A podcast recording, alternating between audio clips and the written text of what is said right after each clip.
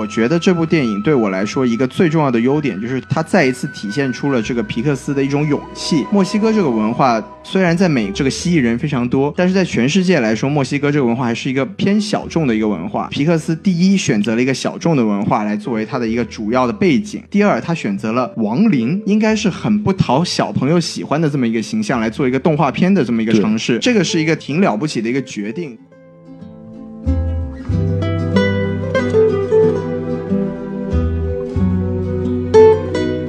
好，欢迎收听新的一集什么电台？哎，我是孔老师，我是王老师。我们今天又合体了呢。你瞧瞧，天天合体，身体真好。哎，每天就做早操，不是做早操。哎，您说准点哎。就为什么又一块录呢？因为这今天的这个电影还是非常非常值得讲的，而且也是一部在全球同步上映的一部电影。没错。对，今天我们讲的这个东西叫《寻梦环游记》。哎，Coco 英文名字是。对，这一听就知道是关于奶茶的一个故事。哎，没错没错，明明是关于李玟的一个故事，好吗？哎，而且 怎么说关于咖啡豆的呢？这是。而且也真不知道这个 Coco 怎么把这个翻译成《寻梦环游记》。哎，对于这个翻译，我必须得说一句，作为一个皮克斯的这个。动画电影它终于不叫什么什么总动员了，不容易。对对对，然后有的那个迪士尼粉丝表示应该叫什么《寻梦奇缘》，这好听多了。按照迪士尼的这个经常的这种翻译的套路，应该是什么什么奇缘，然后皮克斯话什么什么总动员啊，就感觉还是中中国就叫《寻梦传奇》了是吧？中国应该是《逐梦演艺圈圈圈圈嘛，或者是《寻梦环游记记记记记》嘛，对吧？还都是个结巴起的名儿，嗯，对，因为那个老太太不太会说话。就是我们今天为了讲这部电影呢，然后也是请到了一位非常隆重的嘉宾。然后他从来都没有出现过，我也从来没有听过他讲任何节目。他就是西多老师，耶 啊！大家好，我是第一次来录节目的西多老师。骗谁呢？您这个这次是骷髅骷髅西多吗？难道不应该就是？好美，这是死后第一次录节目是吗？但是声音 声音依旧像宋老师是吧？哎。我嗨，我们永远的怀念你，我们永远的怀念你。谢谢谢谢谢谢。哎，我还是要我还是要吐槽一下这个片名啊，就是你知道那个国内有人开玩笑都说这个在国内应该被翻译成《清明好声音》好吗？清明好声音。对，我觉得就是哎呀，就是因为皮克斯迪士尼这个译名啊，在中国实在是实在是。就太糟糕了！就 Coco 这个译名，在看过电影都知道，其实是非常漂亮的一个一个片名。哎，但是其实照您这个意思来说，这应该叫《奔跑吧死鬼 》，奔跑吧亡灵。哎。说到这个片名，我稍微稍微说一句啊，就有有个事很有意思，就是这个片子在巴西的那个名字叫什么 Viva，就是 V I V A L，不叫 Coco，但一般来说就是跟着英语走的嘛。但是它这次就不叫 Coco，因为那个 Coco 在在葡萄牙语里边表示的是那个屎的意思。哦，对，这个虽然颜色很相近，但是不太一样啊。对，这个当年那个有一个轶事，就是当年皇马。啊，皇家马德里要买那个卡卡的时候，哎，就传说他年轻的时候其实就本来就想买卡卡，但是卡卡这个名字因为在葡萄牙语里面就跟这个这个屎的意思的音发音有点像，所以皇马就决定我不买这个年轻人。对，这是一个非常非常悲伤的往事。其实这也挺挺很贴近这个现代的这个汉语嘛，因为咱们不都说啊我屎了是吧？有道理是吧？对，非常好，就是我们赶紧把这个非常下饭的这个部分给那个转换一下话题啊。来正式说一下这个电影的大概的这个主要的这个基本信息，哎，然后我们来先说一下这个评分啊，按照评分，这部电影的这个评分还是相当高的，是豆瓣九点三，了不得，IMDB 九点零，嚯，够高的，哎，Metascore 八十分，哟，全是高分，你看烂番茄百分之九十六，厉害了，比正义联盟不知道高到哪里去，哎呀，别提了，哎呀，就不要提正义联盟的事了，我们说说别的话题嘛，对吧？正义联盟感觉跟这些咱们之前做电影哪个比都会很惨，我觉得。跟超编有的一拼，比超编稍微好一点，据说是吧？对，片子是这样，这个片子好像就在正义联盟之后一周上吧，然后马上就以迅雷不及掩耳盗铃之势，就马上排排到了国内的这个票房的这个首位。掩耳盗铃像话这个说这意思，说这意思，就就是还是非常受欢迎的。然后因为国内除了这个正义联盟之外，还有这种有一个两个国产的经典的电影，一个是追捕，虽然票房很烂，但是也算是一个。这个所谓的叫经典翻拍，然后还有一个吴宇森的这个《英雄本色》的这个重映，而且本来十一月份和十二月份也是各种之前排不到档期的片子的这个集档的一个非常重要的一个时期，所以说《Coco》作为一部动画电影，在在国内票房表现的还是非常不错的，哎，而且它现在这个全球票房大概是一亿五千多万，然后大概北美这边是七千多万，然后国际票房上是八千两百万。所以说还是一个非常非常好的成绩，这部片子也是非常非常的不错。然后说一下这个片子的导演啊，片子导演叫李昂克里奇，然后他也是就是皮克斯的一个非常老牌的一个导演了。然后之前的《玩具总动员》的二三两部，然后怪物怪物的电力公司，还有《海底总动员》。都是他的作品哦，厉害了。然后这个电影的配乐叫迈克尔·基亚吉诺，我们非常熟悉这个人了，因为是第三遍提到他，前两次是在《蜘蛛侠》和《星球崛起三》里面啊，他都是担当配乐，所以也算是一个老手了。难怪音乐这么好听呢。但歌不是他写的，哦，这样子呀。配乐啊，歌我我还是更喜欢在说，整个的阵容还是非常不错的，然后评分也不错。然后我们就让这个嘉宾打分啊，嘉宾打分。怎么我先说什么？您先来呗。对，我是这么想，这个电影吧，必须得给一个给个四分哟，豆瓣五星就给个四颗星的水平。嗯，也为什么就是我扣掉一分呢？扣掉一分主要是因为它的东西还是非常的套路的，就整个剧情基本上你看到前一小半大概就明白整个的这个这个剧情走向会是什么样子。所以说就是就很多人会哭嘛，但是就是我就没有哭，就感觉哎这个套路我见过，然后就这种感觉，所以我就没有很深的那种情感的那种崩溃啊什么的。就我先说到这里，然后王老师好，哎，我打分啊，我打分五颗星，我打五五五五五，哭了是吗？哎，呦，这给我看哭了。OK，王老师这个就属于。这个情感比较奔放那种，看哭了那种。哎，这个比较走心啊，比较走心啊，尤其是就是呃，看到最后这个二十分钟的时候，就已经是 在强忍着泪水不要流出来，然后最后实在忍不住了，然后拿王老师接了个水桶，咵！哎，我跟宋老师一块看的，但是由于我比他大十一岁嘛，于是我很酷的跟他说了一句：“嗯，我流了点眼泪。”然后宋老师说：“我尿了点儿。”一个宋老师拿了个水水杯给你，要不要接点儿？嗨。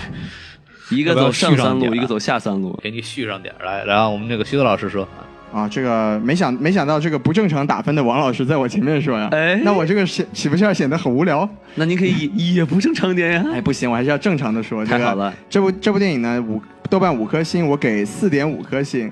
就是啊，本来吧，就是这部电影怎么说呢？它并在我这里，它并不是皮克斯最好的作品。这个一方面体现在它在整体的设定上有一些小小的问题，哦，然后它的主题上也不够，也不如以前的，就是最巅峰的皮克斯作品那么那么深入，它有点偏离。然后这样子就是有两个这样的问题，照理来说应该给它扣掉一颗星，但是因为我还是很喜欢这部电影，所以我忍舍不得给它扣掉一颗星这么多，所以我还是给它四点五颗星。哎，对。赞，这个四点五颗星什么套路，大家也非常熟悉的。然后我们继续往下走，继续往下走。好，那么就看大家也看出来，我们的评分都非常高啊。特别王老师都已经尿了一裤子，不是 吐了一裤子了。尿的那个宋老师还是来，他可以后来给你续上了嘛，对吧？对。然后我们 还正经聊聊这个优点和缺点的事儿。咱们就先说优点吧，大家都那么喜欢。好，然后那那还是我从我这儿开头是吧？您长者优先嘛，对吧？抛砖引玉，对，还没多会夸人这玩意儿。是这样子，就是我我我是有几个。大概就说两点吧。第一个就是我还是就是迪士尼不应该说是皮克斯一贯的对动画的这个它的一些比较好玩的设计，就是。一个细节的地方就是他对骷髅的这种行为，比方说那个他能拆两个手能够去动，然后能够能够把它从拼接起来，就是会有这种非常灵活的一种方式来这个运动他的骨头。然后特别是有一个让我印象很深的是，就是说地上世界是很爱自拍的嘛，然后那么地下世界是怎么自拍的？那就把这个骷髅头直接给把这个头头盖骨拆下来，然后扔到人群当中，说你们拿去自拍吧。这个地方让我觉得还是非常逗的，就是他这个对这个骷髅的设计。呃，对，这这种还是很好玩的。然后它也是跟这个我们的就是正常的人类社会是有一个映射在里头的。这种细节我是特别喜欢。是，还有一个就是整体这个地下世界的设计，这个还是呃非常有意思的。就是把这个所谓的就是地下世界回到地上去，在世的家人去团聚，这个地方弄成一个像像那个海关一样的这么一个这个东西。然后要有证件要核对啊，然后要有这些所谓的各种支援啊。这非常有意思，而且他把那个就是地下世界和这个人类之间怎么通行的这个世界观描述的很不错，对吧？就是他呃来，然后怎么走，然后桥是怎么什么样的人可以过这个桥，然后他如果想回到人间，要有怎样的 blessing？我空到这个中文怎么翻译？blessing 就祝福嘛，是吧？祝福是，对对啊，祝你对平安啊，祝你就回去了，可以啊。一会儿孙悦和岳云鹏上来了，是就是有这种非常细节化的设计，然后但是整个地下世界又非常的宏大，然后也非常的这种可以说是非常漂亮的一个一种梦幻般的设计。这个是皮克斯很擅长的部分，也确实惊讶到我了。他能把这个地下世界弄得这么欢乐，这么可爱，这个也是我非常喜欢的地方。大概就先说两点吧，然后接下来交给你们你们来说。好啊，那就是我下一个说。好，那我就继续接着孔老师这个来说啊，就是他这个故事啊，可能应该算是我最喜欢的一点，因为之前看了很多很很扯淡的故事，是吧？就是什么正义联盟啊呃，，蜘就是连蜘蛛侠它其实都有一些漏洞，但是这个电影你看，就是它的铺垫，它的一些就是关键的转折和反转，其实都是很合理的。就是我到时候说到缺点，我我能说出几个可能不是很合理的地方，但其他的就是你仔细去想，每一个转折和反转，它都会有一个铺垫。作为一个工科生吧，我就觉得这么严谨的一个故事呃编排，我觉得看起听起来很舒服。啊，这是一个程序员眼中的童话？就是几乎没有 bug。对，有点厉害。哎，很开心。然后最后再说一个吧，就是他的这个音乐真的好好听。，对对对，就一开始第一次看听的时候，觉得他他应该是唱了一些很大众的歌，可能是对吧？就是他的音乐的那个墨西哥风情非常的重。嗯，嗯对，然后唱到后面那个 Remember Me，哇，就是我听，呃，就是那个那对他爸爸不是他祖爷爷，对他曾曾祖父，曾曾祖父唱了他回忆里第一次给他女儿唱的那段的时候，对泪流满面。哇我就真的是就被这歌和这个词性就打动的受不了了。是是是，那个地方确实是我在电影院里面是可以感受到，就是有那个抽泣声，就在那个时候集体响起来。对，就这这 MV 真了不得。是是是，谈理想化吧，最后再补充一个吧，就这语言。哎为什么要提这语言？就是我一开始我提看这个电影，我是拒绝的，还有点担心是吧？啊，因为宋老师说这是一个墨西哥风情，我说最讨厌墨西哥风情了。哎呦，这有点种族歧视啊没有！没有，我说风情，就比如说吃吃他那个什么 burrito，我就哎就觉得这个大饼卷米饭啊，我我这里面的叫什么 Tamar？啊，就就就吃不惯，然后我又怕里面都是讲墨西哥语，对对为什么怕这点？因为之前看了那个就是《东方列车杀人案》，啊，那男大段大段的那个话是吧？就是大段大段的话，就是不是重点，不是重点，他那个男主角有各种奇怪的口音，是是是是。然后我就怕在这里面对白，因为我们在美国看嘛，没有字幕，如果他都是墨西哥口音的，那我根本就听不懂啊。是像孔老师看就没有这个问题。哎，毕竟是孔老老家就在这个墨西哥的中部区嘛，对吧？其实我只是想说他哎，有字等等等等，什么乱七八糟的？嗯，结果一听就是他是。最少的就是几乎是个人都能听懂那种墨西哥语，就是对对 Ola 呀，是吧对对对？Glassy 它是那个那个，就是一个是你好，一个是谢谢，用的是墨西哥语，其他都是有很小口音的英语，所以很舒服。是它基本上就是不会去影响你的观影体验，对，对，嗯但是它也还是在这个英语的这个过程中融入了一些这个墨西哥的风情，这个是挺不容易的。嗯，对就真的是完美的融合在一块儿。是是是反正我对这个三个优点先说到这里。对，作为一个工科生，你一个工科的这个角度没有找到什么 bug，已经哇可以给他呜呜呜的是吗？你瞧瞧，这叫工科机动队啊，是这个意思啊，没有，太牛逼了。啊对，那那那接着我说，行，您您来。呃，那西子老师来讲吧。就那我先我先就着王老师的话说，就是原声这个事儿，就是因为这个电影，我觉得我首先留下印象的就是它的那个片头的音乐，哦。因，为它迪士尼不是有它迪士尼出它 logo 的时候有一个它的背景音乐，哎，然后我们今年讲过另外一部电影是蜘蛛侠，是。它蜘蛛侠的时候，漫威漫威的那个片头音乐是改成了用交响乐的方式改了之前蜘蛛侠经典动画的那个歌，对，那么这一次这个迪士尼的这个片头呢，是把之前那种迪士尼比较童话俏皮的音乐。改成了一个墨西哥风情的那种，哎有吉他呀，有那种民族乐器的那个音乐，我觉得这个非常有意思。而且他那个旗子也是新旗子。对对对，就是它这些细节，第一个进来就抓住了人的眼球，我觉得这是非常不容易的。然后这个配乐家，刚才孔老师也说过了，就是迈克尔吉亚奇诺嘛，就是现在他应该算是迪士尼一个非常重要的一个配乐师。是，就今年我们讲过他两部电影，一个是蜘蛛侠，一个是星球崛起。哎，然后之前像 Doctor Strange 也是他的配乐。哇，真是够可以的对，就是然后这一次他厉害的地方在什么？他是因为他的本他的本事是在交响乐上面，但他这次把这个墨西哥风情的音乐融入了交响乐里面，做出了就比如说有几段的那个音乐还是非常的精彩的，就比如是说他第一次见到那个亡灵世界的时候，嗯，整个背景音乐是非就宏大之余，还是有一点那种。怎么说一种一种风情在？我觉得这个是一个作为一个外行来说，就是听着觉得印象非常深刻的一个部分。，这得交了多少墨西哥女朋友才能练出来，是不哎，是？这个我们就不知道了，对不对？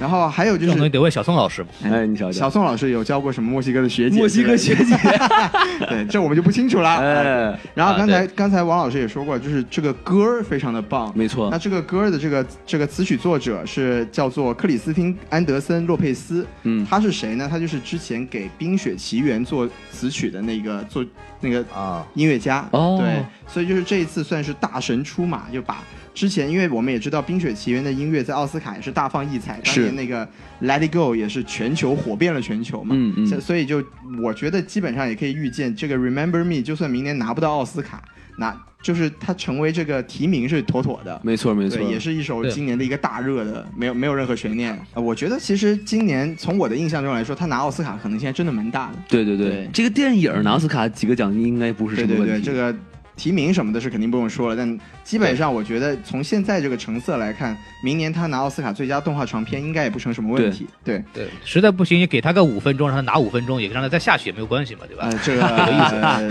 这提起了我的伤心往事，这个哎，好过分啊！挺好，挺好，非常不错，非常不错，非常不错。那我讲第二个优点呢，就是我觉得这部电影对我来说一个最重要的优点，就是它又它再一次体现出了这个皮克斯的一种勇气。哎，就怎么说呢？首先，墨西哥这个文化虽然在美国墨西这个蜥蜴人非常多，到处都是，但是在全世界来说，墨西哥这个文化还是一个偏小众的一个文化。嗯，然后这次皮克斯第一选择了一个小众的文化来作为它的一个主要的背景，第二他选择了亡灵、死人这么一个就是。应该是很不讨小朋友喜欢的这么一个形象来做一个动画片的这么一个尝试。应该是魔兽世界玩部落的人可能会比较喜欢。对，我喜欢亡灵骑士什么的，哎，阿尔萨斯是吧？阿尔萨斯什么的，什么为了部哎为了部落，哎兽人勇士为呃 永不为奴是吧？对对对，就是就是这个是一个挺挺了不起的一个决定。这个当然我们也可以说回来，就是这是皮克斯的一个骨子里的一个精神，就是知难而上。嗯他们从发源就不是从成立起吧，皮克斯就一直在做这种挑战的事情。是然后这一次，我觉得这也是体现出，因为它体现出了皮克斯的精神。然后我作为一个皮克斯粉，我就觉得这个是一个非常重要的一个特质。对，所以就是勇气是我觉得可能这部电影对我来说最大最大的一个突出的地方。嗯，然后啊、再说一个缺，再说一个优点的话，就是像其实这个优点刚才王老师也提过了，就是我觉得这部电影的情节和剧本是非常的漂亮的没。错，就比如说我们一开始那个主人公，其实他不叫 Coco，他叫 Miguel，哎，然后他一直在跟他的那个曾祖母在在说话，然后那个曾祖母是妈妈 Coco，嗯，那我们就很好奇啊，就是哎，为什么这么一个看起来应该不是很重要的人物会成为这个电影的片名呢？对啊，简直跟芳华一样了呀，对不对？这个我就不知道了，因为我还没有看过。对那，芳芳华就是说我不是故事的主角，他俩才是，然后结果还是都是说在说他自己。太过分了。啊对对，然后所以呢，我们看到影片的最后，我们才知道为什么 Coco 这个名字是这么重要的。嗯哼他就是说他开头放出来的一个线索人物，因为他不是主角，但是他线索人物在最后最后以一个很漂亮的方式收了回来。对就让这个电影贯穿始终，让你觉得就啊、恍然大悟的感觉，就还让人带着一个疑惑是吧？哎，为什么叫 Coco 呢？对不对？没错，就是这个是一个剧本上一个非常漂亮的一个点。然后其他还有一些什么细节体现，就比如说《Remember Me》这首歌，嗯，就我们一开始都以为这个是那个最伟大的音乐家他的一个成名曲，我们看到后面才知道，《Remember Me》这首歌它是贯穿了，它是体现了曾曾祖父 Hector 和他的这个女儿 Coco 中间的这么一个情感的寄托。哎，就是也是一个很动人的一个点。然后我自己印象很深刻的其中一个部分就是，啊、我们都就是在最后的时候有一个情节是米格尔被他的那个他以为是曾曾祖父的那个音乐家扔下了那个塔楼，就摔下去了。对，其实我们作为观众，我们都知道他一定会被救起来的。嗯哼，所以那个地方情节上最关键的一点是什么？是他交代了那张照片是怎么丢的。是，就其实 Hector 的那张照片，在这个电影里面也是非常重要的一个线索，就是他，因为他是如何让 Hector 重新在人世间被人记住的一个关键。嗯那那个场景，它很重要的一点就是它表现出那张相片飞到河水里面被淹没了，所以这个任务就受到了一定的阻挠，。是，对，这个在情节上是非常关键的。那我们可以举一个反例是什么呢？就是比如说我们再说回正义联盟，哎呦呵，对哎呀嗨，正义联盟它有放不过他它有它有一个同很相似的一个镜头，就是大超复活的那一幕。嗯哼他当时怀里抱着一张他继父、他养父的那个相片。对然后他复活的时候，还专门有一个镜头是那个相片飘进了水里面。然后呢，然后就没有然后了。就是这个就是一个好的一个剧本撰写和一个糟糕的一个线索设置的一个非常明显的体现。嗯就你看这边的这个是用一个。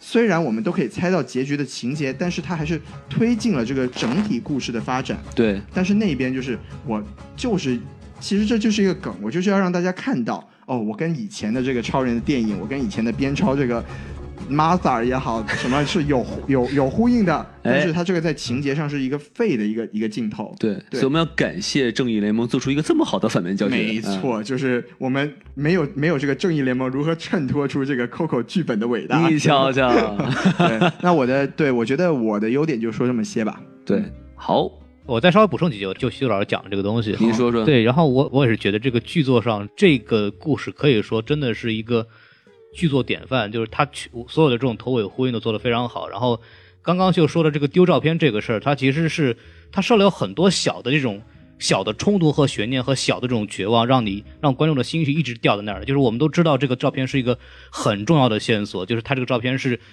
基本上在大半个电电影里边都是告诉我这个照片不能丢，不能丢，不能丢。对，但是他告诉你他妈丢了，那丢了以后怎么办？他用了个非常好的办法，唤起了 Coco 的这个记忆，然后让让他从这个自己的笔记本里面拿出了一个撕撕掉的那个照片给他，成功的把他对这个父亲的这个思念体现出来。这个让我觉得真是非常牛的一个。前面铺垫了这么多东西，让观众悬了半天心，失败了以后他还能这么给弄回来，让这个整个的情感去进一步升华，这个简直是太棒了。这个我觉得是非常非常屌的事情。就是很这个亮点真的是很不错。因为因为刚才孔老师说到了那个那个破了破了的相片，所以我可以补一个，就是在电影语言上的一个小细节，就是虽然说。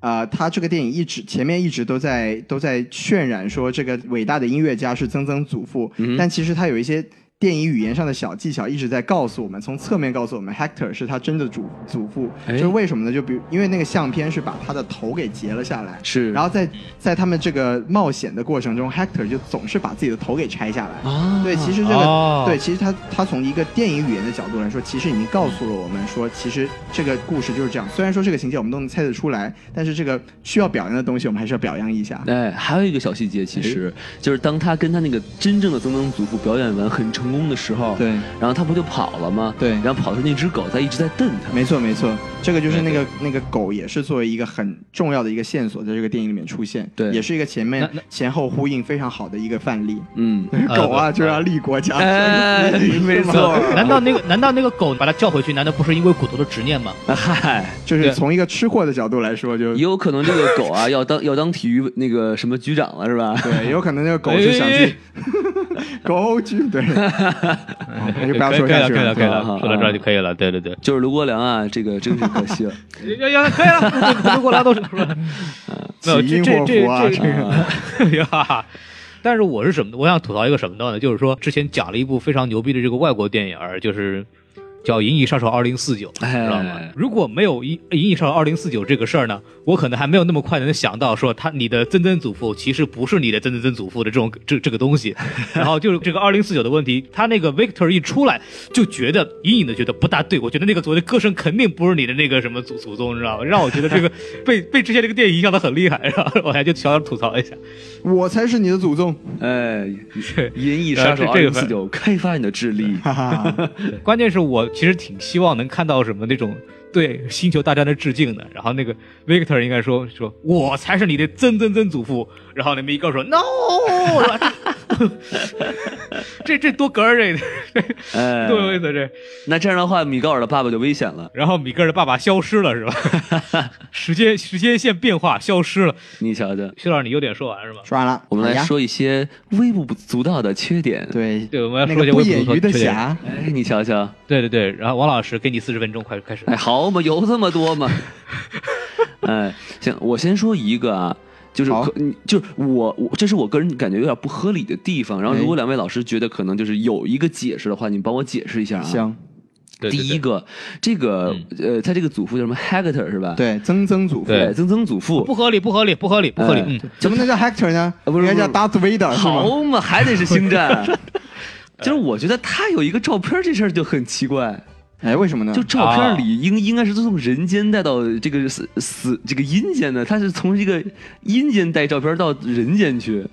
哎，你这么说也对，他这个阴间的照片是哪儿来的，是吧？对对对，如果说阴间有照相馆的话，那大家都没问题了，是不是？不，阴间有照相馆，也只能照到他是骷髅的样子，照不到他是活人的样子，对吧？他可以化妆一下啊，哎，这么厉害，能把活人化成死人，不能把死人化成活人呢？这难度有点大呀。哎，我觉得这个呢，因为他这个在他亡灵节的其中一个地方有一点点体现，就是说他们是可以把祭品给拿回一个形状的，嗯，所以有可能这个照片是他从。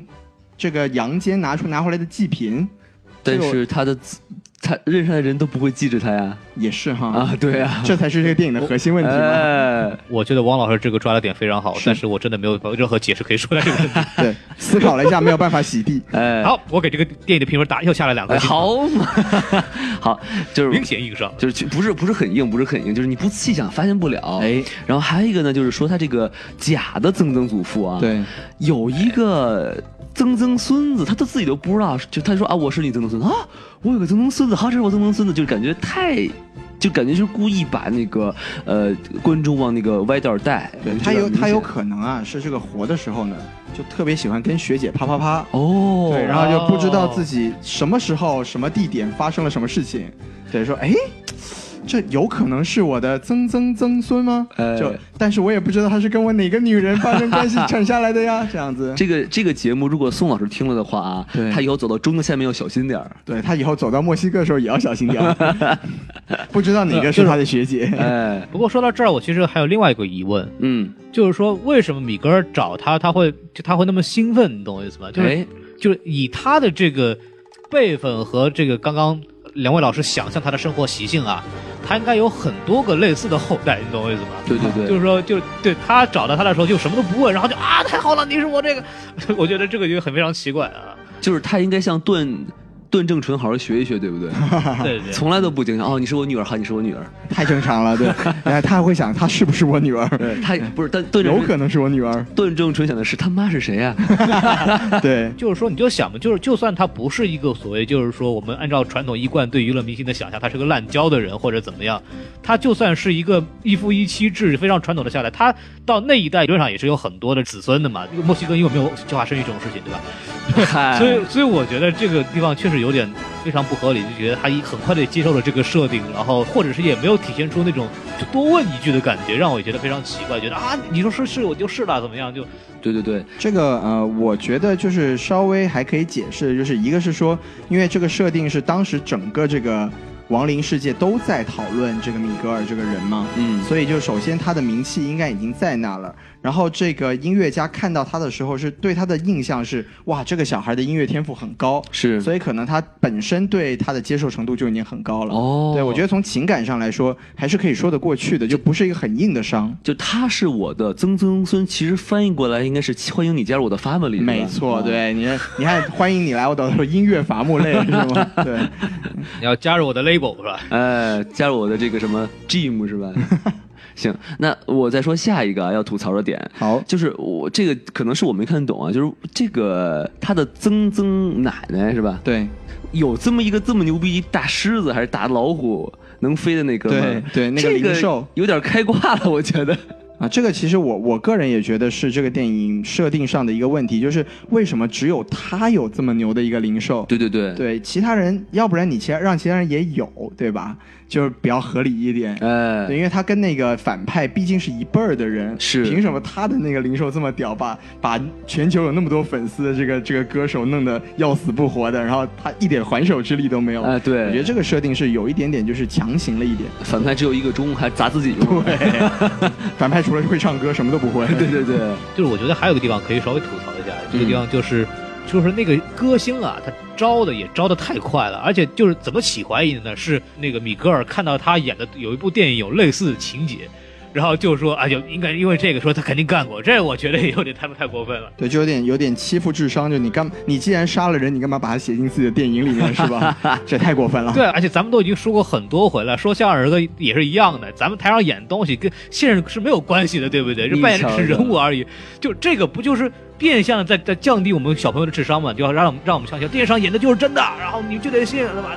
这这就不太好，我觉得这个。这个告诉我们还是多听相声，少看电影。对，孔老师只有在相声里面才没头发呢，现实中头发可多了。哎，你瞧瞧，嗯，只有在节目里边是没有头发的。是是是是。好，我我要吐槽点就这么多。两位老师还有什么说完了是吧？看来这就是什么工科生不能容忍之 bug。哎，你瞧瞧，必须得 fix 一下。没错。那孔老师先说，我其实没有什么想吐槽的东西的。啊，真的吗？对的。那你还只给四颗星，你我还给五颗星呢。就是，我刚不说了吗？剧情套路嘛，就套路嘛，这也没没什么可说的了。我觉得。好吧，就是我们也可以，我们也看看可以看出，这个孔老师看这部电影的时候是没有经过工科生的思考。你瞧瞧，孔老师本来就不是工科生啊，有道理。西子，西子老师，你作为一个不是工科生，你有什么思考？哎，我我作为一个非工科生的这个。文科生啊，我来说，我来讲一些工科生的思考。哎，请开始你的装逼。对，就是我觉得这部电影，就是从设定上来说，刚才王老师您说了一些设定上的问题了。然后我觉得有一个问题是什么呢？就是这个王林的长相到底应该是什么决定的？哦，因为我觉得这部电影是没有体现，因为他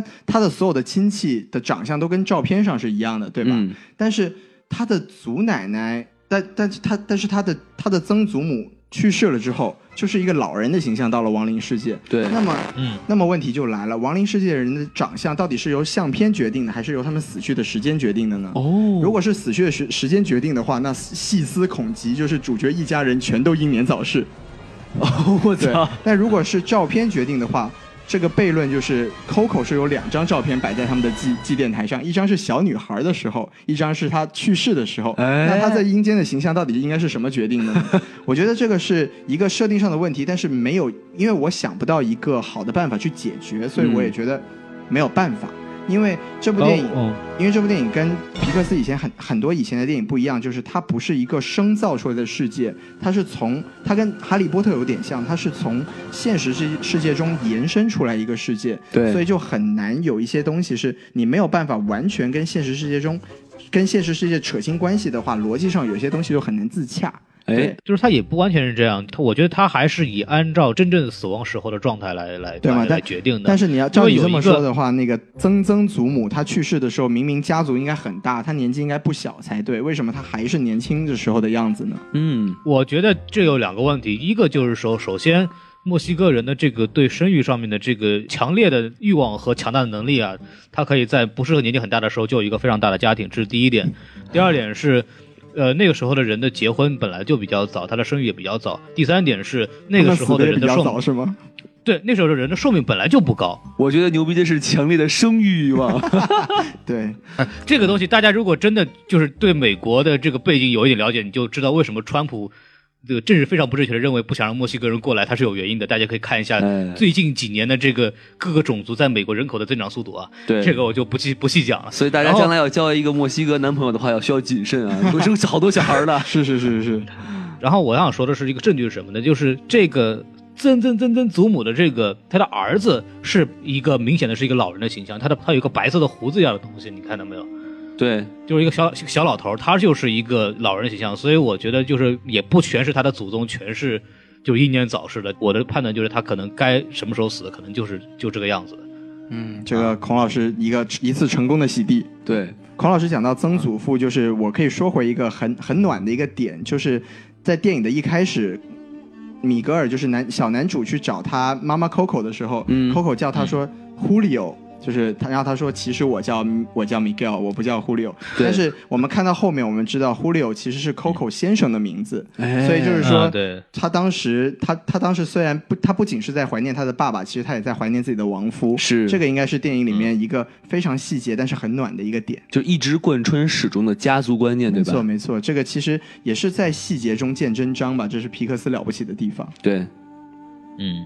对，然后希特勒还有什么缺点继续说？嗯，还有一个就是像刚才、嗯像刚才这个谋杀案，其实是一样的，就是我们当时这个整个谋杀案的案情是非常的，就是交代的非常潦草，就是你看哎当时这个这个 Ernesto 他想把他的同伴给杀了，然后他非常巧的身边为什么那瓶酒就他是从什么地方找到的毒药，就马上就把他的同伴给杀死，然后毒死了之后，在当时的社会背景下，没有一个人 care 他死了，哎觉得这也是件就是墨西哥的治安有点差呀。家里随身带毒酒，对，哎这个有点可怕呀。就知这人有没有 是吧？一人我饮酒死，我我操！这说明什么问题呢？西多老师，这就说明在殖民主义下的这个墨西哥啊是是非常灰暗的，哎非常黑暗的，属于旧社会。嗯就我们民族独立以后，建设新中国，不是建设新墨西哥以后，我们这个国国家这个治安才是光明的。OK，我就讲完了。对，当他走着这个墨有有墨西哥特色的资本主义道路，咱 人民才能得到幸福。对对对对对，那那我那我接着讲，因为我刚才我刚才评分的时候我说了，就是除了设定设定上的一些纰漏之外，我觉得这部电影最可惜的地方是在它在主题上跟我以往皮克斯的作品比，它是有一点点不够深刻，有点有点偏差的。有就怎么说呢？就是我们都知道这部电影它其实讲的主题是一个家庭和梦想之间的一个冲突，对，但是它这部电影有一个情节上的处理是，它把追求梦想这件事情非常机械的等同于了不顾一切的追求成功。嗯，也就是说，为什么他不能去追求音乐？是因为追求音乐意味着你要抛家弃子。是，对，这个是一个非常不深刻的一种一种非黑即白的归类。嗯哼，就你你本来是想说家庭比梦想重要，那你现在变成家庭比有道德重要，那么这么这个主题其实就没有什么教育意义了。哎，对，这个我觉得是就是在这个电影的剧情之下做出来的一点妥协，而且也是怎么说呢？就是你让这个电影显得。低幼了一些，就是你让小孩这么去理解世界是可以的，但是你让我们这些成人来看，就会觉得你这么讲不能说服我。有点混淆概念了。对对对，然后这个我可以说一下，就是它其实整部电影的整个核心跟皮克斯以前的一部作品叫做《料理鼠王》，嗯其实是非常相似的。料理鼠王》讲的也是，就是主角是只老鼠，然后嗯，它有一个他姓廖还是姓李呢？他姓他叫他叫李廖鼠，什么鬼？哎，对，就讲的故事就是说，主角这个老鼠，他有一个想当厨师的梦想，是但是因为它是一只老鼠，所以他要去人类社会当厨师的话，就难免跟他的老鼠家庭有很多的冲突。嗯，他那部电影的最后是怎么样的升华呢？就是说，这个老鼠他最后说了，就是爸爸，你不能让我在做厨师和家庭之间做一条选择，因为这两个东西都是我生命的一部分，哦我不能在自己的生命中做出取舍。这个就是在现在社会上，在现实上，这这就是一个更有现实意义的东西，因为嗯我们确实人生中真正困难的选择是正确和正确之间的选择，而不是是正确和错误之间的选择。对，所以就是说，从主题上这一点来说，呃，Coco 明显就是，就我们就不说别的了，就明显是比不上《料理鼠王》的，这个就已经是因为因为是新作品嘛，我们对它的要求会更苛刻一点，这个就有点可惜。然后从另一个角度上来说呢，从剧情上来说，就是这个主角他的成长，就是主角米格尔他自己的成长，其实是有一点欠缺的，哦就是因为他在这部电影中他做出来的很多选择都不是他的主动选择，嗯，也就是说，他解决问题并不是说我努力的去解决问题，而是说哦我运气不错。就比如说他他的曾曾祖父突然间从一个杀人犯变成了一个音乐奇才，哎，但这不是他自己努力的结果，而是他刚好就这么发生了。是。而且他，然后他最后他在家庭和梦想之间做出了一个平衡的选择，这也不是自己奋斗的结果，而是因为他的曾曾祖母刚好就原谅了他的曾曾祖父，对。因为他曾曾祖父被人冤枉了，他是个窦娥。就是说，整体来说，主角是并没有做出什么样的努力去改变自己的命运，而是说刚好就是啊，这个社会对我很很公平啊，对我很好啊，就。哎，我刚好就有了这么一个条件，去既能保全我自己的家庭，又能去追逐我的梦想。这个就是在剧情上来说，也缺乏了一种主角本身自己成长的这么一个过程。这也是这部电影，呃，就是很难达到皮克斯巅峰水准的一个很关键的一点吧。就唯一可以看出，就这个主角在追逐梦想，就是他偷偷一个人练琴这块可以看出来一点点。但是，但是就是，其实他对最后整个剧情的走向影响并不是很大，还行，他赢得了贾曾曾祖父的认可。那是因为他是一个音乐奇才。你要是自己去练，没有老师，你是练不到他的水你。行你上啊，是吧？你行你上楼啊。哎，对，所以就是说，从这个我们严苛的来说，因为它毕竟是皮克斯嘛，就是我们可以挑出这些，啊，不能算很大问题的问题。但是既然它是皮克斯，我们当然对它本身的要求就跟其他的任何电影公司都是不一样的。所以就是说，在我的角度上来说，它没有达到我们期待的皮克斯最好的那个标准吧。嗯。从剧情上来说呢，大老师还跟我交流过一个一个其中一个地方，我觉得还蛮有意思的，就是到最后米格尔回到那个人世间的时候，嗯他急急忙忙的拿起了个吉他，冲回了家，然后冲到了妈妈 Coco 的面前，对。但是他就是不唱歌，他就是要先说一大段话，就是当然从这个电影节奏的角度来说，那一大段话确实非常的煽情，也让而且也是有必要的，我觉得，。也让他们也让他们最后弹琴的那一幕变得非常的催泪。我我我就是在那个时候才终于忍不住流下了这个眼泪。哎，对，但是就是从剧情上来说，你既然都已经拿了吉他跑回去了，你明明第一时间就应该唱歌，对不对？而且他那个奶奶那个时候发现那个琴把琴给砸就是神作了，你知道吗？那这个故事就讲不下去了啊！这个这个想法是很牛逼啊。哎，对，所以就是说啊、从整体上来说，我觉得缺点就是这些方面吧。对，好，嗯，就算徐导老师严重控诉了这么几个缺点吧，然后我，但是我觉得这个电影仍仍然是非常非常用心的。他就是说，就他这么努力，你们你们又不知道，对不对？啊，我们知道，我们知道。您这怎么也变成这这原住民了呀？按照这个普通话，我们说普通话，那好，就是说就不要说国语了，你不然你就变成神力蝙蝠侠了，对不对？我就是立蝙蝠侠讲话。嗯就活体了。没有，就是我还是觉得这个电影怎么来说呢？就是当当然它有一些刚刚徐子老师这种就利益上的一些问题啊，这个是一个非常形而上的东西嘛，就是形而上不行就别上嘛，对吧？都没有问题。嗨，然后是这对，然后？但是但是整个来说，这部电影仍然是我觉得还是个制作非常非常精良的电影，特别是其中我觉得非常值得注意的点，就是他对墨西哥文化的这个还原可以到了一个一个丧心病狂的水平了。是吗？呃，对对对，因为从之前有过这样的例子，比方说像《功夫熊猫》，其实也是一个非常典型的一个，就是美国好莱坞水那个制作公司来做的一个关于异国文化的这么一个异国情调的这么一个作品。对，然后他做的也非常好，然后也是做了大量的研究，像包括像我们之前讲迪士尼一部《疯狂动物城》，也是对动物有的大量的调研和研究形成的这么一个世界。像这部电影其实也是同样的，它也是做了有很多细节上的关于这个墨西哥文化的这些对应。咱比我稍微举几个个例子，大家可以去看一看，就是这里边一个贯穿核心的这么角色，就是歌神。哦，歌神啊，这个东西，哎，对，没错，我哎，对对，和你们它的原型？所以张学友在里面扮演什么角色呢？洪老师？张学友里面扮演了一个，我也不知道是什么。应该是应该是洪七公吧？哎呦我的天哪！对，然这个时候是不是还有个哈林在旁边模仿萨克斯风什么的？好嘛，啊这这个这个不张学友啊，但是这个人确实在历史上确实有这么一个原型，这个人叫英方特·佩德罗。哦，这个人是在五十年代在墨西哥非常非常著名的这么男演员，他是拿过一九五七年的柏林电影节，那是第七届，然后他是最佳男主演。这部电影叫《提佐克》，大家也可以兴趣可以看一下。其实我查了一下照片，确实这个形象确实长得很像。然后还有一个成名曲是什么呢？他的成名曲，哎，我也屈服了。没听说过，这这我我们说的是墨西哥，不是印度啊。他也唱歌啊，他也唱歌，然后也也拍电影，也跳舞所以说还是一个一个跟那个电影里面的这个 Inesto 这个人还是非常非常像的，就这个可以值得一说。而而且还有一些关于这个所谓的人物的客串，比方说里边有一个大家有印象的话，就是他跟那个小小男孩说他最喜欢他的这个什么曾曾祖母就是 Coco 嘛，然后说就因为他我跟他经常在一块玩，然后其中有一个很快的片段，就是说他们他和他那个 Coco 两个人戴着那一个很奇怪的面具，然后在那儿搞这个摔跤什么的，上就说我是 Santo，但这个像 Santo 这个人，他也是一个。墨西哥历史上非常非常有名的代表性人物，他是一个墨西哥式摔跤或者格斗的这么一个运动员，也是一个电影演员。然后他也拍过几部关于这个运动主题的这么一个电影。对对，这个运动很奇怪，这个运动就他说是搏击吧，但它更像是美式摔跤的感觉，它其实是那哎，种表演性个说鸡不说吧，幸福你我他啊。哎，没听说过。嗯他这个博巴吧，我跟你讲，没有没有没有，他这个这个东西其实就很像，就是我们就叫美式摔跤嘛，就是那种看似很激烈，但是都是有表演和那种幽默成分在里头的，跟真跟真的搏击没有关系。然后这个其实也是墨西哥一个非常重要的文化。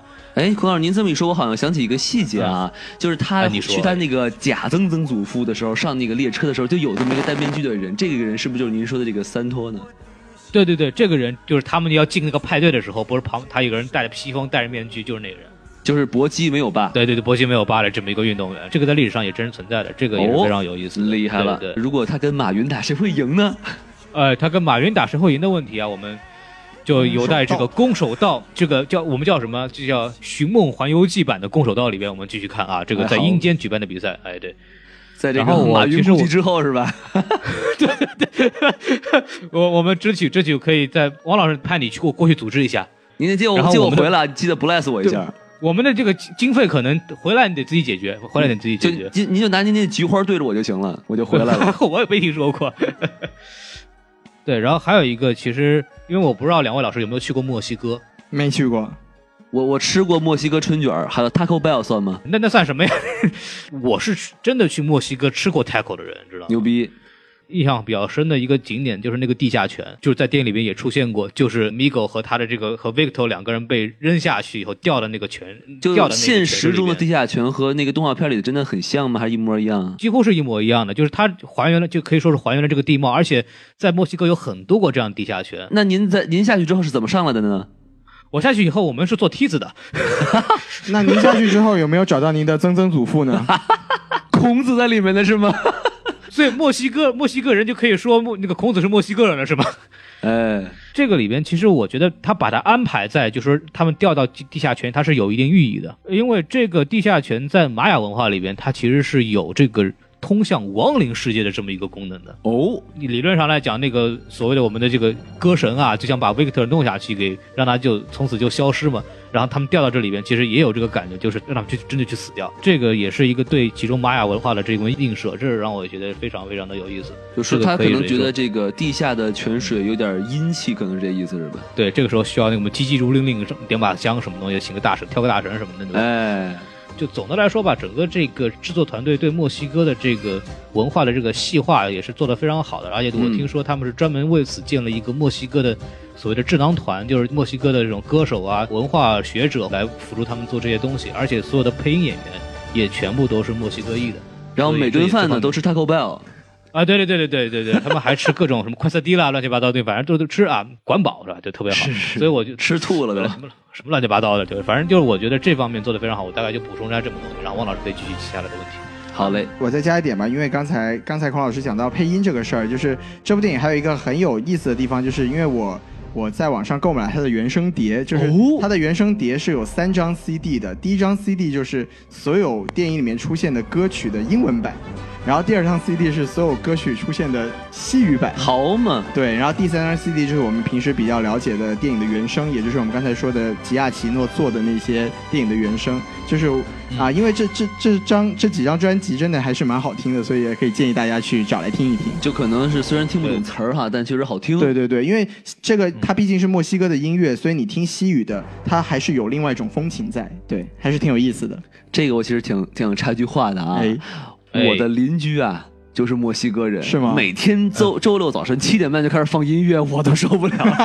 放的放的是嘟嘟嘟嘟嘟嘟，真是墨西哥人，真是墨西哥人。好吧所以这题我应该不会买，我不用买，我天天都能听。也是，他会唱起来的，吗？对对对对对，可以可以可以。哎，反正既然两位就把这个优点缺点都说完了，那咱就按照惯例，我就开始提问了啊。哎，什么都不知道，王老师再次上线。说来很羞耻，想不到看动画片也会有问题啊。可以的，可以的。对，我想问的这个第一个问题，其实我一直都没看明白啊。真的吗？呃我也没好意思把它当缺点来说，就是他那狗啊，哎它有一狗叫啥来着？叫叫但丁。对，叫但丁的狗。哎，厉害吧？哎，这个 文学素养很高的狗，对啊舌头很长啊，看很带感。就它为什么，呃，到了阴间之后，它能就变成一小神兽了？变成那个，哎，这个请孔老师来解答一下。哎，是这样的，我作为一个墨西哥人的后裔啊，这哎，个等你等会儿，你什么墨西哥人吗？您不是作为一条墨西哥狗的后裔，好没我，您祖宗当时变成神兽的时候啊，哎呦呦呼，可以了，那我能不能变成个大猫咪啊？我觉得那个特特别好。好嘛？呃，开玩笑，就是王老这这这条狗，它为什么这条狗能变成这个所谓的这个吉祥物呢？啊，你等会儿，你说清楚了。来，到底谁是狗啊？所以王老师这条狗呢，它为什么作为吉祥物呢？还是我呀？对，没有说我说的这个狗，您说清楚点儿。就王老师说的，他是这条狗呢。等会儿您他是也不对啊。王老师说的这条狗呢，叫它其实真的有这个品种的，而且这个狗不是随便随随便便设计的。这个哦狗的原型呢是叫墨西哥无毛犬。就真有这么一种狗叫墨西哥无毛犬。对对对，然后这个狗呢，就是非常神奇，它每叫一次就会五毛钱。哎嗨，五 五毛犬，五毛狗。每一只狗都在中国论坛有一账号是吧？对对对对对，非常牛逼。他是不是他是不是说我作为阳间那条狗，怎么就被选为了这个亡灵世界的引路人呢？于是对我我我定了两被钦定了句诗：狗对利。呃，可以可以了，可以了啊！就是这个狗为什么就在电影里面会被钦定呢？它是有道理的。就是 这种狗呢，这种狗呢是是确实是墨西哥的一种非常特殊的品种。然后他在墨西哥的传说里边呢，他他是作为一种神犬啊。然后做一种局长是吗？好它它它它是一种局长，然后怎么局长管什么呢？就是羽毛球叫叫不是管羽毛球的啊，就是管这个对抗恶灵，还有引导亡灵超度，有点像那种黑白无常的感觉，你知道吗？在我国文化里边。哦，怪不得舌头那么长。这个其实 我的天，对对对，没错没错，就是这样的，就是上来就是嗯你你已经死了，对吧？就是这样的，对，就那种感觉。然后这个狗其实它它作为一个饰品吧，一直出现在这种那个墨西哥以前那种古老的墓里边，作为一种陪葬品经常出现的。哦，对够忙的这狗，嗯，对，这个这狗还是非常重要的，而且而且就是说，这个狗其实你看体重里边有，我们看到这个狗突然变成一种色彩斑斓的这种像玩具一样的这种感觉，嗯它其实这种东西它也是有来源的。是皮然后肤病吗？这个它它头皮癣，头皮癣啊，哎对对，后来可能就毛掉了，所以它无毛犬嘛，对吧？得了灰指甲一个传染俩是吧？就可以做电台了是吧？对，没可以了，可以了，可以了，就就到我身上的了啊。嗯，对，所以所以王老师这条狗呢，对王老师还是这条狗我呀，我得还击一下。嗯就是这个东西啊，就是就我们看到色彩很斑斓的这种这种动物的形式的这种，包括我们看到的这个长那个翅膀大猫是一样的。它在电影里面我们也说了，这个东西叫艾波瑞菊，然后这个确实也是在。呃，墨西哥神话里边也不能说神话吧，墨西哥的这个文化里边也是挺重要的这么一个一个饰品或者玩具吧。这个东西呢，其实在墨西哥呢，它一般是木刻的，你可以在墨西哥很容易买到，然后就很好玩。然后它其实这个东西没有那么早，它其实一九三六年被一个做玩具的人发明出来的，然后起源于其他其实就是做了一个梦。我昨天做了一个梦啊，我梦见的时候有一个色彩斑斓的这小动物，然后里边头发都掉光了，长得各种什么，一会儿什么鸭屁股，一会儿长翅膀啊什么的，哎呀都不行了，哎呀特别难看，我们做一个卖吧。结果一卖，哎特别赚钱。然后就因为这个东西很受欢迎的，慢慢然后它就移植到我们所谓墨西哥的神话里边去了，然后成为一个非常重要的一个文化象征吧。你听刚才孔老师用词，我们墨西墨西哥文化里去了。非常的有归属感。对对对，因为毕竟王老师这跟我的这个是吧血缘关系，我们也不讲了。对嗨，对对，然后大概就所以所以孔老师，我插句话，您在您去墨西哥玩的时候，您真真见过这种狗吗？我见过这个玩具，就这个狗您没见着是吗？当时我没有注意这个狗了，但是这个狗确实当时是局长还没有被选上去，对对，有崔老师说非常有道理。嗯然后我们为了避免这个关掉，我们来继续下个问题吧啊。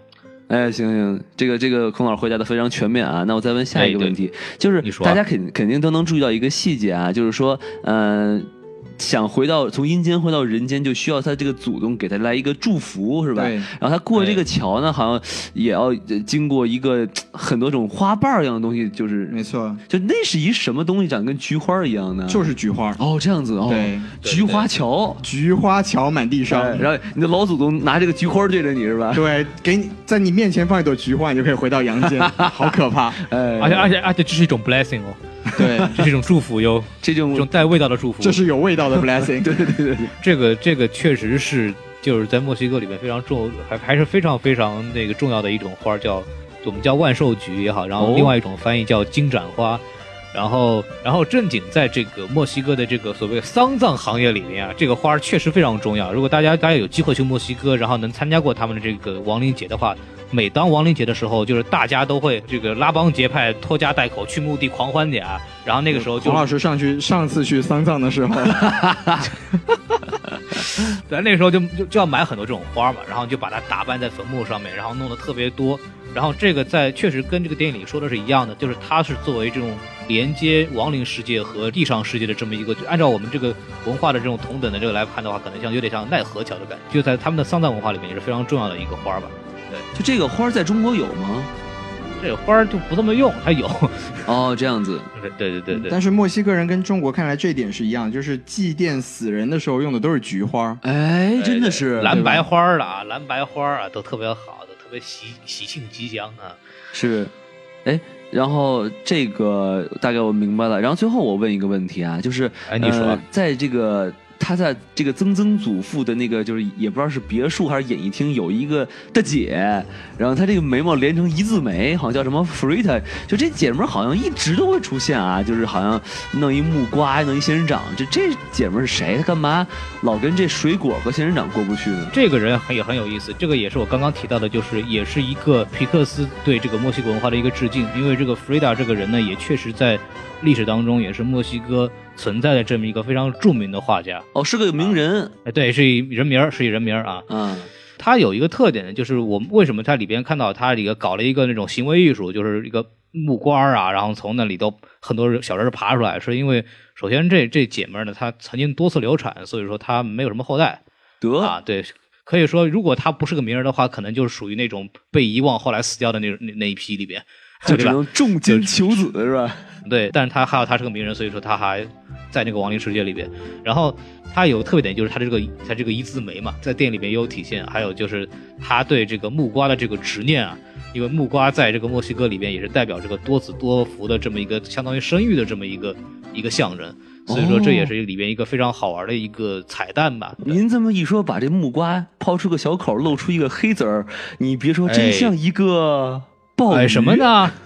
啊，我们就说到这儿吧。哦哎，好，非常好。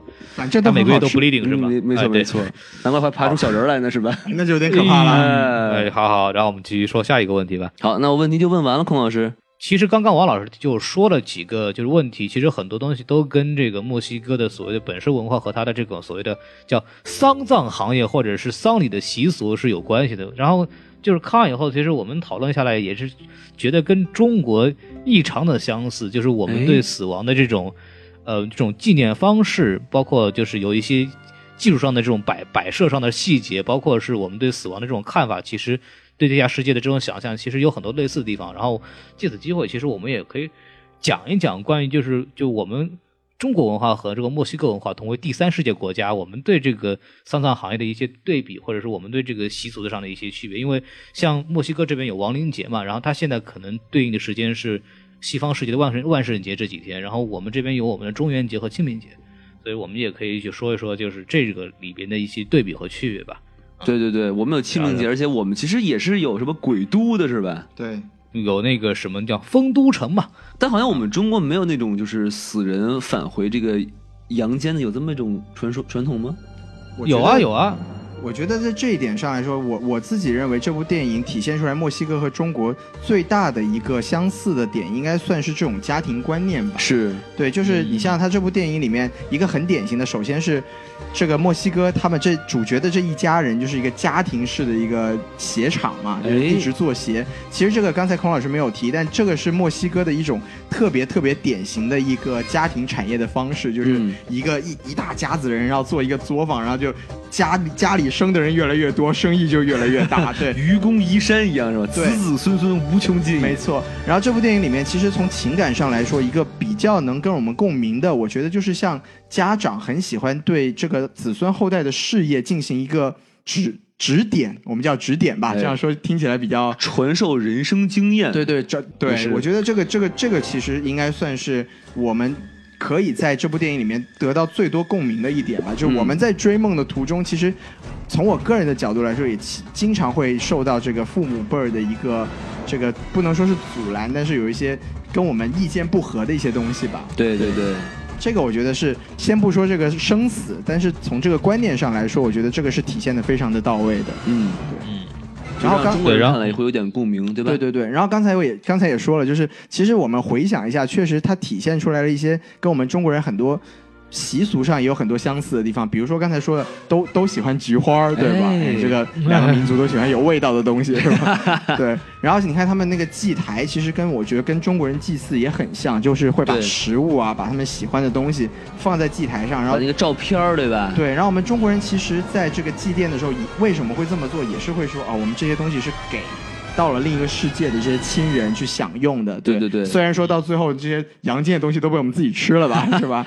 对，人家所以纸纸纸纸马纸马不纸房子不会啊。对对对，纸房子直接烧，就他们就是比我们环保嘛，他们不烧，摆那儿就行了，哎对吧？是是这个地方也挺好玩的，就是他们其实会摆很多生活用品，你知道吗？就是我我听说他们那个，对对对对，不那个倒用不着了，那个小棒棒是什么东西来着？对啊，就还有每个月止血的那玩意儿叫什么来着？孔老师叫什么来着？我我也不知道，就是你们自个儿说吧。嗯，对，然后这个可以去问大老师。然后那个什么，就是我我其实我因为之前看了点资料，我觉得它里边很好玩的一点就是它会放很多这种洗漱用品，你知道吗？哦，特别可乐，然后那是为什么呢？为什么呢？它是为了说我们这个老祖宗啊，就就是那个地下世界呢，取是没有澡堂子，然后一路从地下世界跑到这个地上世界跟家人团聚呢，我们要给他接风洗尘的这个用的，就是真的给他准备好毛巾啊、什么手帕、刷子什么的，给他洗澡用的。就是让他来了以后先洗个澡，然后来开心吃东西，就这个也是洗个澡像话吗？就把把那骷髅刷干净就行了，我觉得。就这个也是一个他们很好玩的细节吧。然后包括其实这次皮克斯里边也对那个祭台也是做了一个很好的还原，然后里边有很多那种很特殊的这种死亡面包啊什么的，这些都是墨西哥真的祭台里边会有的东西，还原度非常非常高。对，而且你说到那个祭坛，我倒想到一个好玩的，就是这个他倒没有展示墨西哥人的家谱，但是我唯一看过家谱出现的是《哈利波特》。凤凰令，啊小小天狼星布莱克的家谱出现了这个墨西哥的家谱它主要是画不过来，你知道吗？太多了，啊！是是是是，家家里墙不够，墙里墙不够，实在是画不过来。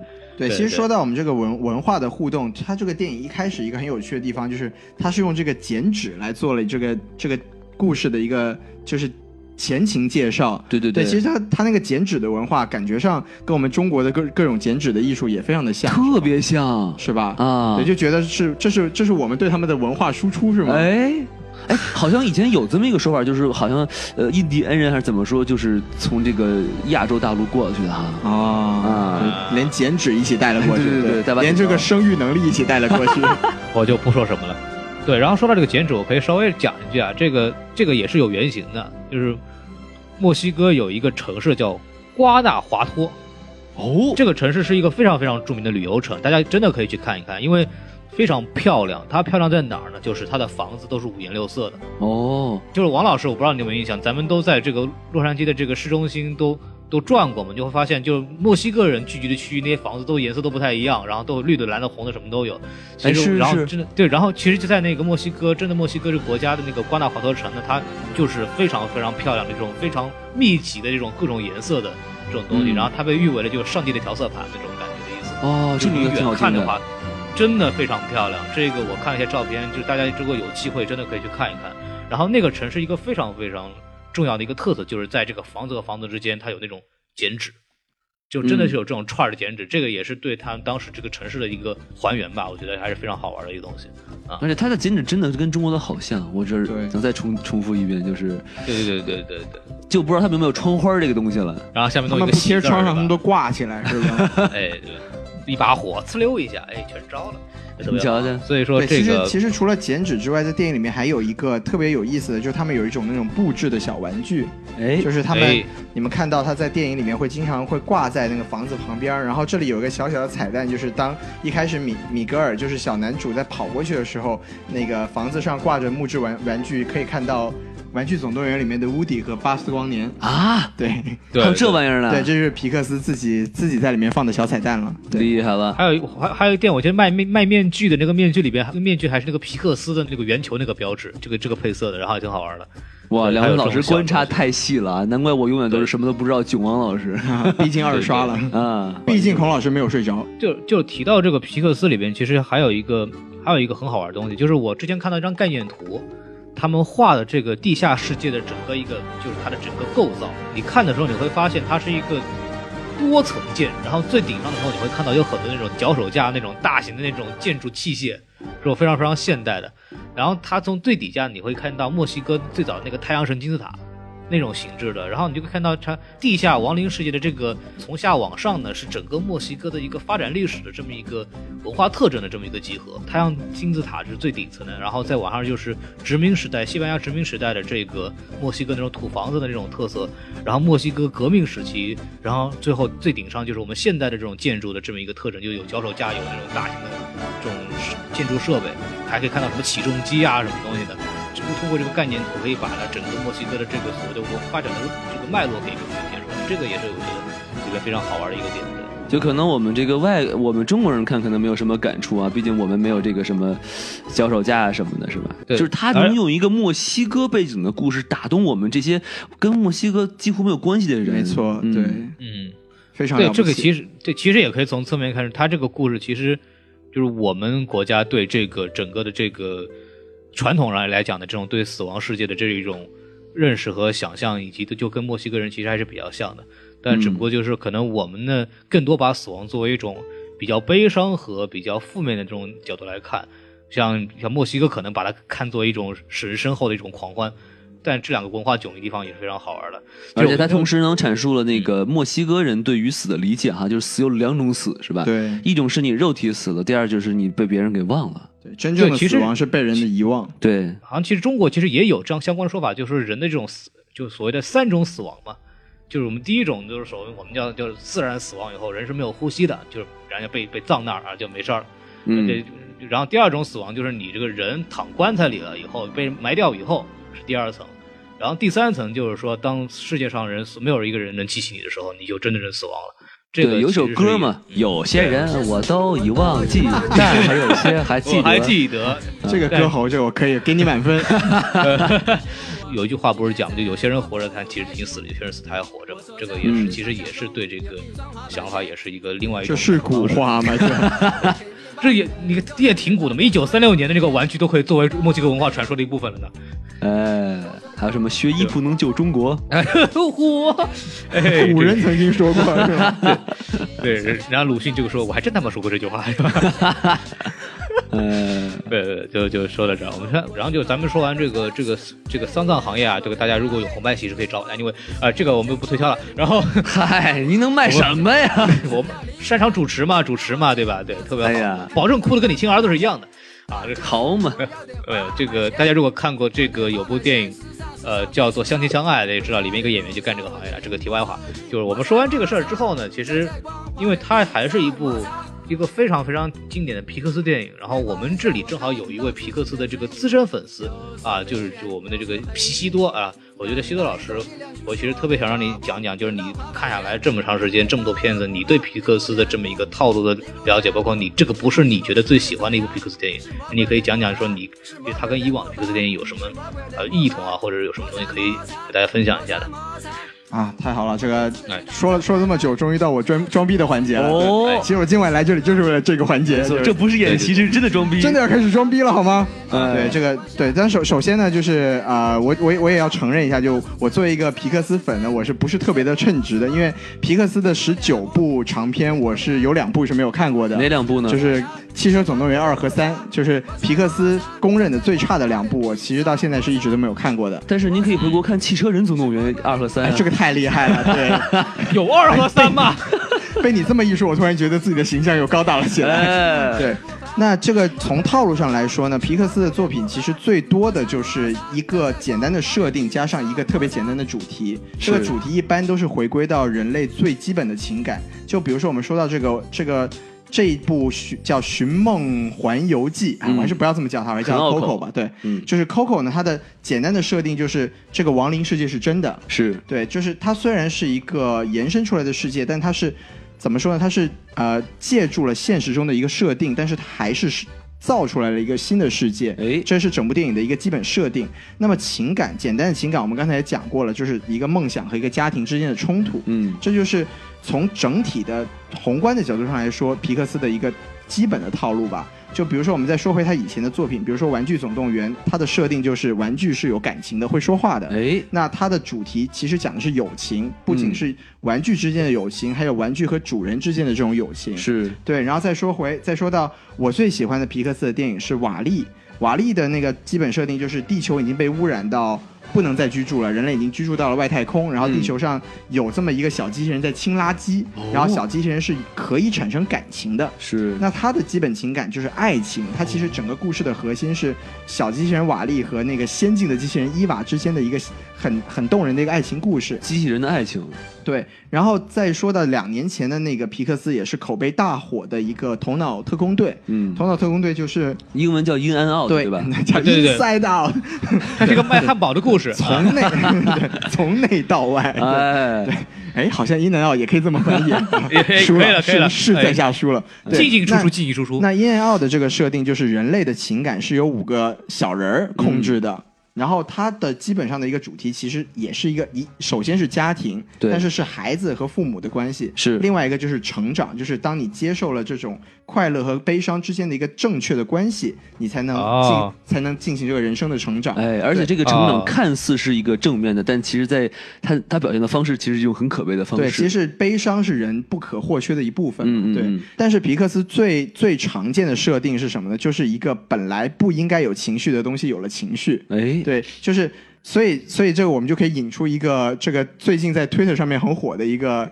种有有一点带种族歧视的笑话，就是嗯皮克斯是什么呢？当玩具有了情感，就有了《玩具总动员》；哎，当鱼有了情感，就有了《海底总动员》；是，当情感有了情感，就有了《头脑特工队》。哎，当墨西哥人有了情感，就有了《寻梦环游记》这其实是是美国人对墨西哥的一个一一一场黑了。对，可见当黑人有了情感啊，啊，这就就成了辛普森是吧？哎，太可怕了。是，对，然后啊，就有了黑豹啊，你你你们你 们什么鬼？你你对。你们不要这么说好吧？人家《名利场》杂志人家说了，这这个电影是一封川普时代下给墨西哥的情书。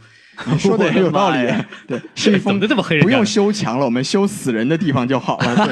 哇，路都给你修好了，快来吧！直不用修墙了，直接给你们办丧丧葬，太可怕了。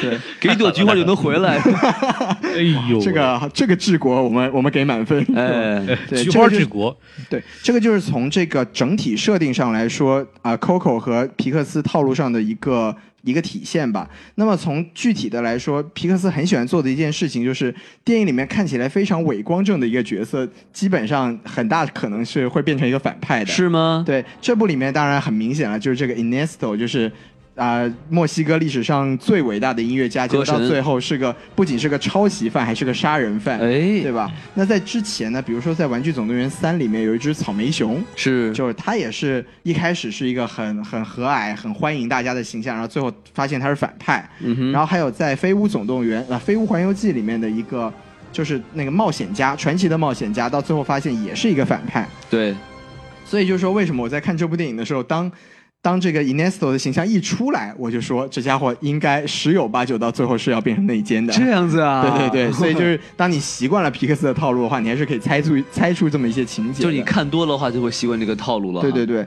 但是皮克斯的电影为什么我们喜欢呢？就是我还是觉得它回归到了这个人类最基本的情感上，这个我觉得是它最重要的一点，就是以人为本。，对，当然就是我我们我们到现在很多，我们看了很多电影，它的花样都很多，就比如说什么正义联盟啦，又又来了。对，就是你你你搞很多花样，但是你到最后情感没有落脚点，故事没有讲好的话，这部电影是没有办法打动任何观众的。对那这次这个，因为为什么一直在说正义联盟呢？就是因为这两个星期以来，这个全世界最受关注的两部电影。对那我们刚好又可以把正义联盟做成一个非常完美的反例，来衬托出来为什么皮克斯在讲故事、在做动画这个事情上，可以在世界上引领了世界这么多年，就是因为他确实很扎实的讲了一个故事之余，他把所有的人类的最基本的情感很好的体现了出来。是，对你像这部电影里面，我们都说了，他虽然讲的是墨西哥的故事，但我们作为跟墨西哥人。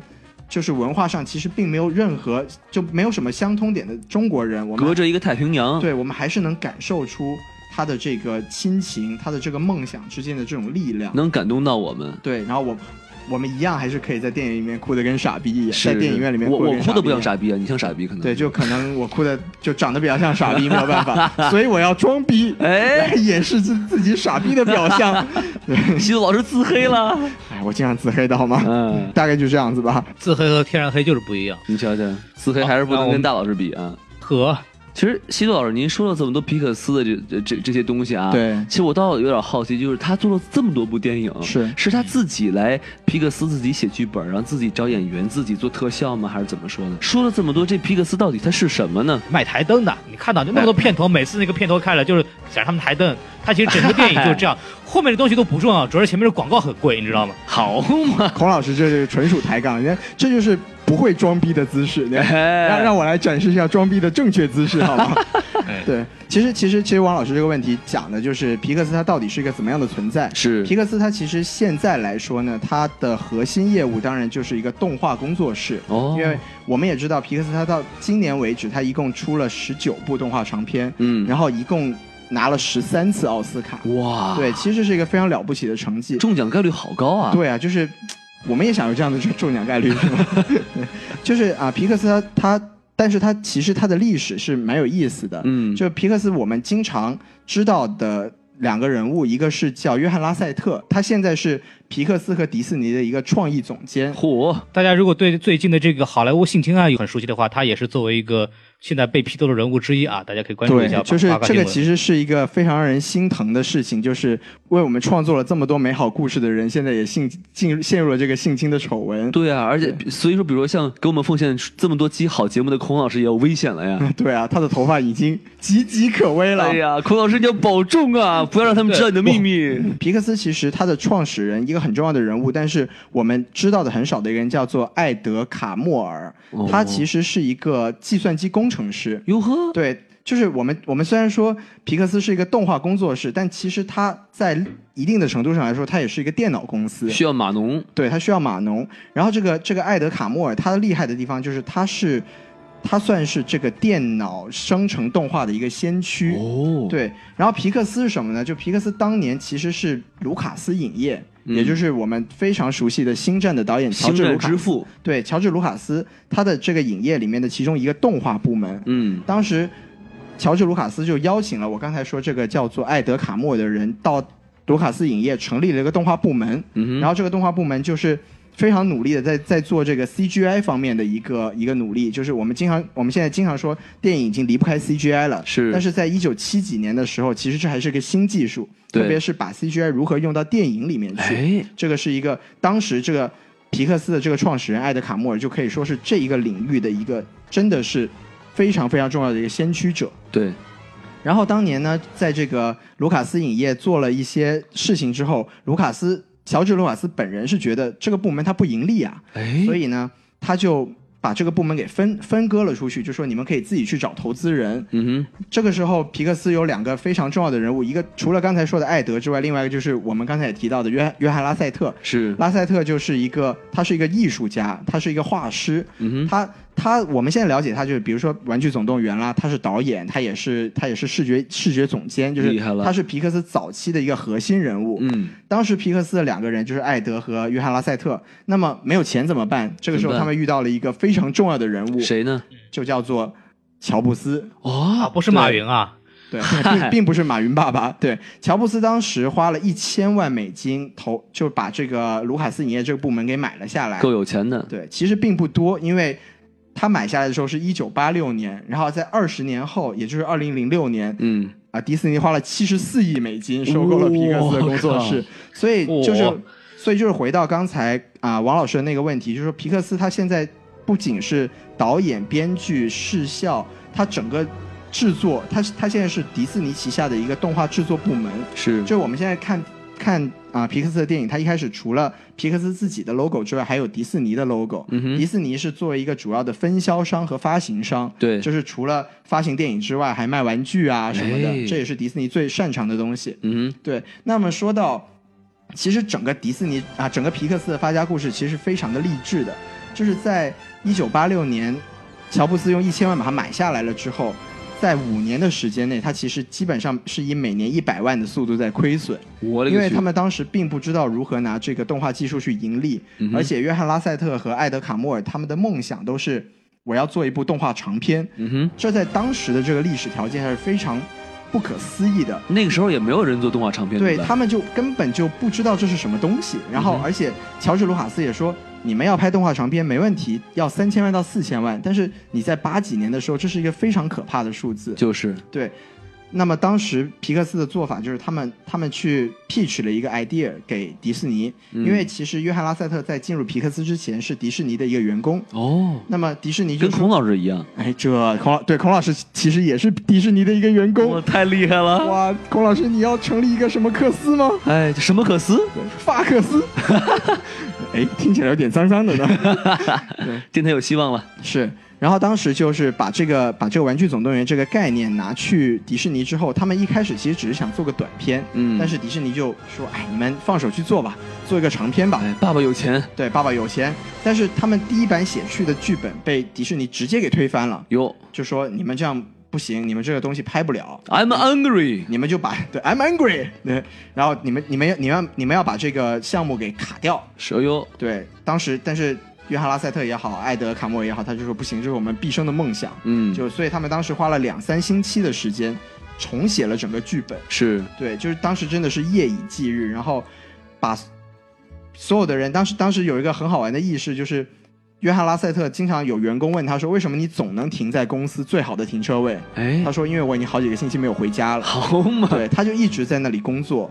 然后，因为这个对当时的皮克斯来说，就是不成功变成人。对，如果这个项目失败的话，皮克斯就不复存在了。嗯，对，但是他们当然最后，我们都看到了这个《玩具总动员》的整个效果是非常好的。他用三千万的成本，然后在全球收获了三亿超三点七亿的票房。好嘛，对，然后你们现在回看这个《玩具总动员》的这个编剧名单，有六个署名编剧，这里面有一大票全都是现在迪啊皮克斯的核心人物，是就是包括约翰拉塞特啦，还有像这个头脑头脑特工队的导演皮克道格特啦，然后还有像《海底总动员》的导演安德鲁斯坦顿啦，对就就是是一群这个成功到可以性侵别人的人，是吧？这个我们就不知道了。啊，对，就是当时这个皮克斯的工作环境其实也是非常的一个活泛的，就是他们经常很多人在不停的开会，但是就他们不会有一个上下级的概念，就是每个人都在否定和提供新的这个 idea，就不用领导幕后是吧？对对对，嗯所以就当迪士尼看到这个新的这个作品之后，就是说从之前的 I'm angry 变成了 I'm excited。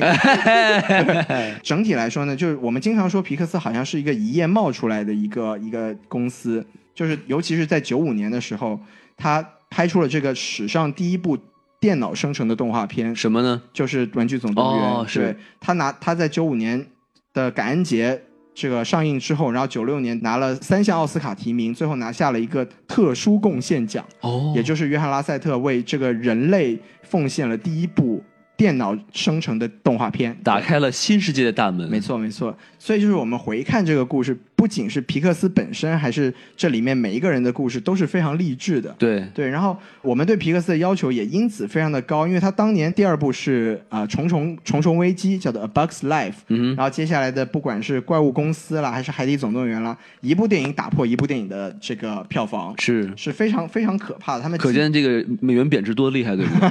你这么说很有道理，所所以可见就是这么有呃励志背景的这么一个公司，所以才能写出这么有灵魂的剧本啊。对，其实我们就是说回皮克斯，还是说回刚才我们的那句话，就是这种好的动画电影，好的任何好的电影，它始终要在故事上，要在这个感情上能真的打动我们。这个是为什么皮克斯这么多年还能做到做出这么多优秀的作品？我觉得就是因为他们这个初心是没有改变的，就是哎他们从建立之初就是想，他们就是想要创造历史，想要知难而上，想要给人类去贡献更多好的作品。是，所以，当然就是我们还是看着皮克斯越来越迪士尼化，这个是我们作为一些老粉一一个比较遗憾的地方。就比如说皮克斯以前他们一直说我们不拍公主电影，但是最后还是拍了那个《勇敢传说》，哎当然还是拿了奥斯卡。是，啊，然后我说我们不拍续集电影，那我们现在看到皮克斯的续集也越来越多。那这部这部这个 Coco 呢，它的另一个可贵之处就是在二零二零年之前，它是皮克斯立项的最后一部非续集电影了。是，对，所以我就说，为什么我舍不得扣扣掉一颗星，我只只愿意给它扣零点五颗星，还是要给它四点五颗星的高分？就是我觉得它还是体现出了这个皮克斯的精神，我觉得还是让我觉得非常的感动吧。然后第二年就出续集了，直接打脸。啊，好可怕！对，因为明年要上映的电影就是那个《超人总动员二》了嘛。哦，对对。对对，然后现在由于这个约翰拉塞特大人已经陷入，由于陷入了性侵丑闻，已经离开了他这个在迪士尼和皮克斯的工作岗位，所以我们也不知道这个《玩具总动员四》会受到一个怎么样的冲击。也不知道他哎将来的这个作品的质量会怎么样哈。对，嗯，但是怎么说呢？就是因为这群人确实都是很了不起的人，就像刚才就提到的那些导演啊，像像那个彼得道格特啦，还有那个斯斯坦顿啦，他们都是很了不起的。就包括后来从外面引进的彼得伯德，他已经走进了真人电影的领域，就包括口碑很好的《碟中谍四》就是他的导演作品。哦，厉害了！所以就是这些人，我们相信他们还是会给我们带来很多很优秀的作品的。对对对，嗯，好，装逼完毕了，请大家鼓掌。牛逼！啪啪啪啪啪啪啪啪啪！其实我我就想补充一下这个问题，就是咱们也不用担心约翰拉塞特不在这个治理具体职位上了以后，可能皮克斯可能会失去控制，是吧？我国还是有很多这个具体的这种非常成功的例子嘛，是吧？在台下以后还在继续掌控的这个这个国家，可以可以期待一下。嗯，好，这个现现现在现在孔老师已经可以不动声色就磨了起来了。孔老师你的思想很危险呀！我，想不要僵化哦我没有我没有提到任何的关键词，好不好？嗯，你是要负责任的。这个公司其实告诉我们，就是创意和这个用功啊，对一个东西的成功是多么的重要。就是刚我们也提到了皮克斯本身的，当然它的创造能力，它其实用了一个非常非常简单的这一个编辑理论，就是说。如果什么时候东什么东西发生了，它会怎么？这个是个非常非常基础的编辑理论，就是你做任何故事设计的时候，这个肯定问这是个非常好的方法。但是它就是能把这个很简单的想问题，给变出一个非常牛逼的世界。这个是他背后的工作人员他的这种创作能力和他的这种对这个细节和前期的调研能力的一个非常综合的体现。这个东西说来其实非常非常简单，但是你把它做好，真的需要大量的心血和人力来做这个事情。对，台上十分钟，台下十年功，是吧？就好就好像孔老师这个为了做这个什么电台啊，这个做出来的调研工作做的头发都掉了。哎，从调研变成掉头发是吧？对对对，好，那我们今儿就说到这儿了吧，是，没什么可说的了。秀逗老师就可以把它装进菊花里边，然后给它带走了。哎，然后，什么鬼？他 要回到另外一个世界去了，是吗？我们会给你弄弄什么糖骷髅啊，什么面包什么的，秀逗老师你没关系的啊啊。我们也会给你烧烧头发的。可以可以可以，烧头发没用，烧完了这还有什么用，对吧？感谢大家就收听我们什么电台，然后还是我们还是有这个微信公众号啊，S M F M 二零一六，没错，S M F M 二零一六，S M F M 二零一六，没有小宋就是这么清晰。没错，就是这样子，非常棒，非常棒。然后我们还有我们的这个官方微博啊，什么 FM，大家可以去关注一下，因为上面有很多的抽奖，还有其他一些关于我们节目的信息，以及我们这个微博这个掌控人的时不时这种抽风的这种很奇怪的行为，大家可以去关注一下。哎，动不动就开车的微博，请大家一定要关注哦。当然，大家如果想对我们的主播和其他观众有更多了解呢，也欢迎大家去加入我们的微信粉丝群。然后具体方法呢，就是关注我们的微信号公众号以后呢，就是里边你可以找到我们的这个机器人的二维码，然后扫描以后，你就可以让他把你拉进群了。这是一个非常智能的机器人，已经突破了这个图灵实验啊！你们可以感受一下。突破了一个正常人类的极限了，已经显得不是很正常了。但是没有关系，应该是从亡灵世界里面回来的。我们依然非常的爱戴他啊，那但没有关系。然后我们就把节目截到这儿吧，然后跟大家说个再见，拜拜。哎，希望大家继续支持我们什么电台，拜拜。拜拜，谢谢大家。Remember me, though I have to say goodbye. Remember me, don't let it make you cry. For even if I'm far away, I hold you in my heart. I sing a secret song to you each night we are apart. Remember me, though I have to travel far. Remember me, each time you hear a sad guitar, know that I'm with you the only way that I can be.